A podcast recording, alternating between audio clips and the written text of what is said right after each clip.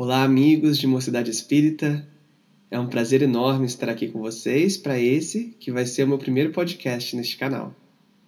Nós continuamos a nossa jornada através da oração do Pai Nosso, que é a prece que Jesus nos ensinou, e hoje nós passamos para a frase: Seja feita a vossa vontade, assim na terra como no céu. Mas antes, eu escolhi uma oração muito especial para a abertura. E vocês já vão entender por quê. A oração é a oração de São Francisco.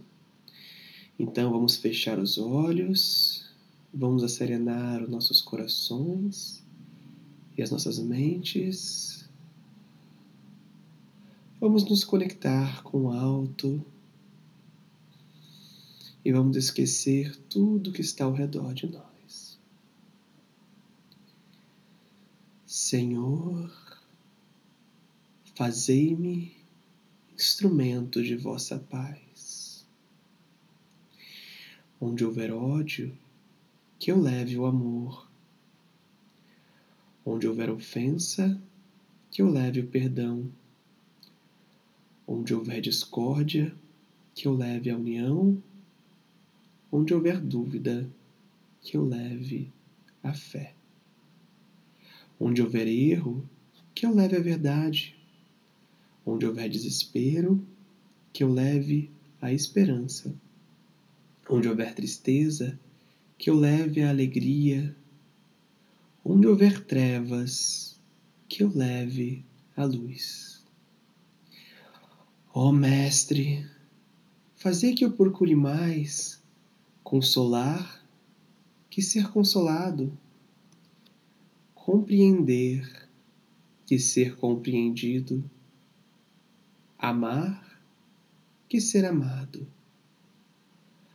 Pois é dando que se recebe,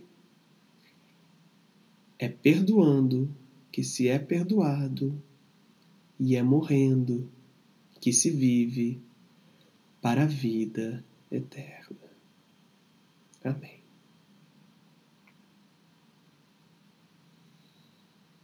A prece é o melhor instrumento que nós temos para estarmos prontos para escutar o sopro divino e refletir sobre o caminho que temos que seguir. A maior lição desta prece especificamente é que para que a vontade de Deus seja feita, Deus se utiliza de cada um de nós como um instrumento. Então hoje eu queria contar para vocês a história de uma pessoa que eu conheci e eu acho ou tenho quase certeza que é a pessoa mais incrível que já passou pela minha vida. O nome dela é Arlene Brown, ou como todos a conhecem, Mama Arlene.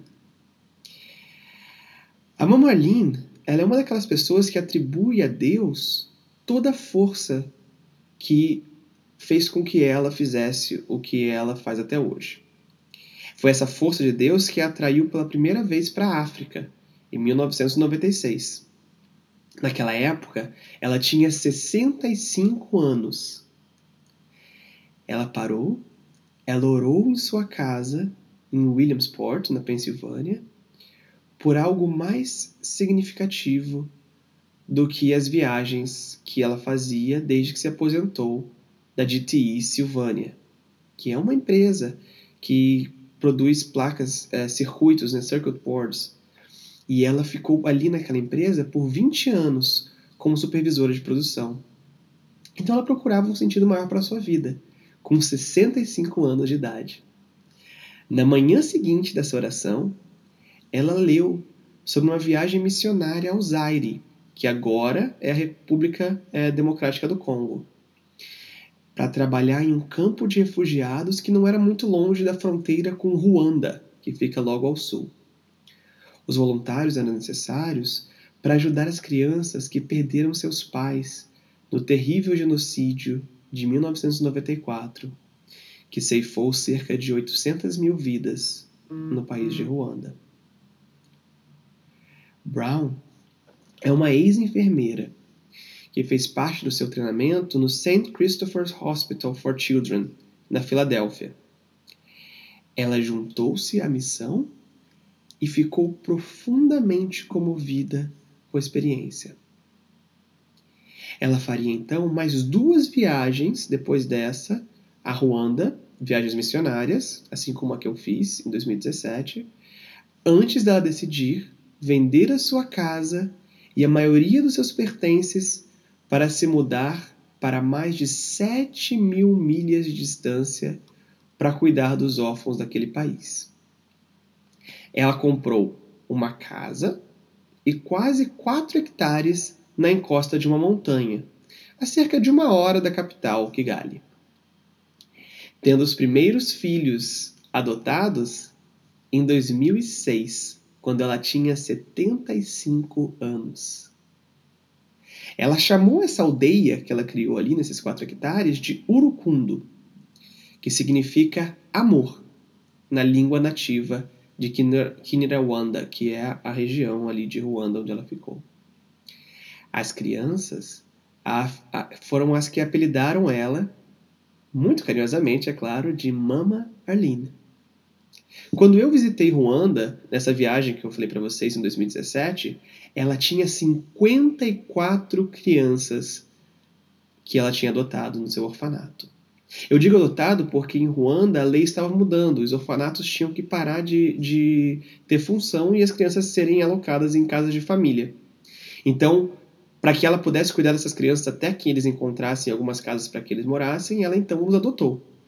Essas crianças, as 54 que ela tinha, tinham idades entre 8 meses e 21 anos. E a aldeia incluía salas de aula para pré-escola até terceira série, que não eram só para as crianças que estavam lá, mas também para todas as crianças é, ali da região. Tinha também uma biblioteca, um centro de artes, uma fazenda e uma clínica odontológica, além de um centro de costura para ensinar um ofício aos adultos da região. Agora, com 89 anos de idade, a Mama Marlene tem apenas oito crianças com ela. E aí você deve pensar, poxa, agora, 89 anos, com oito crianças, ela deve já estar querendo é, se aposentar, descansar. Pelo contrário. Como ela reduziu o número de crianças no orfanato, os planos que ela tem agora são de expandir ainda mais a aldeia Urucundo e ter mais séries para que ela possa ajudar a mais crianças daquela região ali. A Mama Arlene continua trabalhando incansavelmente. E ela fala duas frases que eu acho que são muito importantes da gente pensar. Ela diz que até que o Senhor me chame de volta para casa, não haverá fim. E ela complementa dizendo que ela não está com pressa para isso, porque ela ainda tem muito trabalho para fazer. A história da Mama Marlene, ela é um exemplo, é uma inspiração para todos nós. Mas é claro que a maioria de nós não somos uma Mama Marlene. E nós temos que pensar que, na verdade, não é só a grandiosidade das obras que define a gente. Vocês não precisam largar tudo e ir para um país distante para poder é, estar servindo a Deus. Mesmo em pequenos momentos de ajuda ao nosso próximo, por exemplo, quando nós somos o melhor em matemática da nossa sala de aula e a gente aceita ficar um pouco mais na escola para ajudar algum dos, dos nossos amigos que têm dificuldade, nós estamos servindo a Deus. Ou então, quando a gente faz a escolha correta perdoando aquele colega que pisou na bola com vocês, ao invés de colocar, tentar colocá-los como vingança numa posição de vergonha. Nós também aí estamos ouvindo a Deus.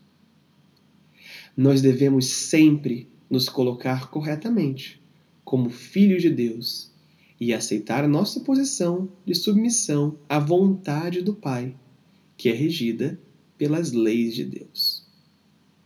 Nós devemos lembrar que Deus é eterno e imutável, e assim também são as suas leis.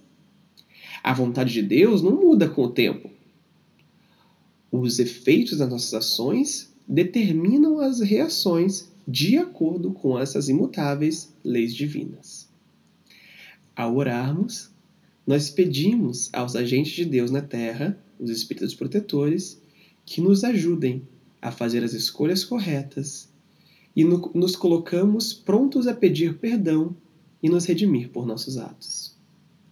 Sendo assim, oremos.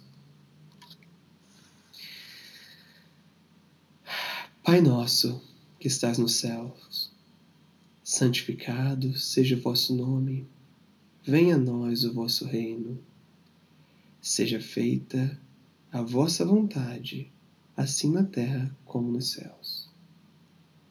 O pão nosso de cada dia nos dai hoje. Perdoai-nos as nossas ofensas, assim como nós perdoamos a quem nos tem ofendido. E não os deixeis cair em tentação, mas livrai-nos de todo mal. Porque teu é reino, o poder e a glória para sempre. Que seus mensageiros de luz nos acompanhem em todos os momentos, nos ajudando a escutar o chamado divino e fazer as escolhas corretas. Que assim seja. Obrigado, amigos. Até a próxima.